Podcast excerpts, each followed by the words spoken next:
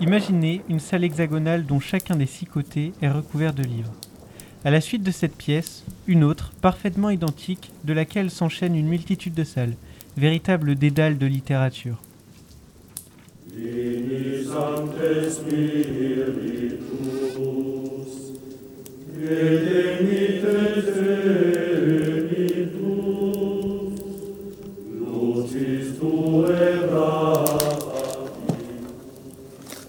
Après un moment d'errance, vous décidez de vous intéresser aux livres. Tous, sans exception, sont composés de 410 pages exactement. Pire encore, chacune des pages contient 40 lignes, elles-mêmes numériquement identiques. Enfin, vous ne comprenez pas le moindre de ces livres. Sous vos yeux défilent des mots, sans logique perceptible, sorte de litanie dont le point serait la pause et la 410e page la fin. Vous êtes dans la bibliothèque de Babel. Une bibliothèque imaginée par Borges il y a de cela près de 80 ans. Labyrinthe imaginaire, elle contiendrait toutes les œuvres littéraires de 410 pages possibles. Son auteur, bibliothécaire émérite à Buenos Aires, est surtout un très grand lecteur. Il inspirera fortement Umberto Eco pour un personnage éponyme du nom de la rose, Jorge, le maître occulte de l'abbaye.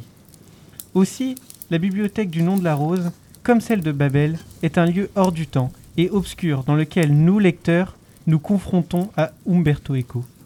Et comment se traduit ceci dans le roman du nom de la rose? Le mystère du roman, institué par Umberto Eco dans la bibliothèque, nous amène à un grand secret, celui d'un livre interdit.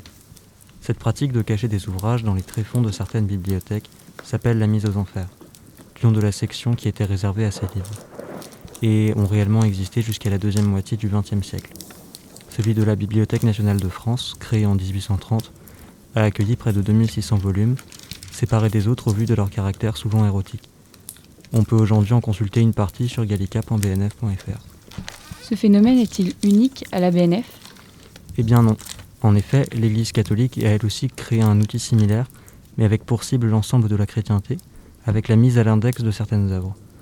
Cette liste, instituée au XVIe siècle, a perduré jusqu'à Vatican II et est encore aujourd'hui considérée comme un guide moral.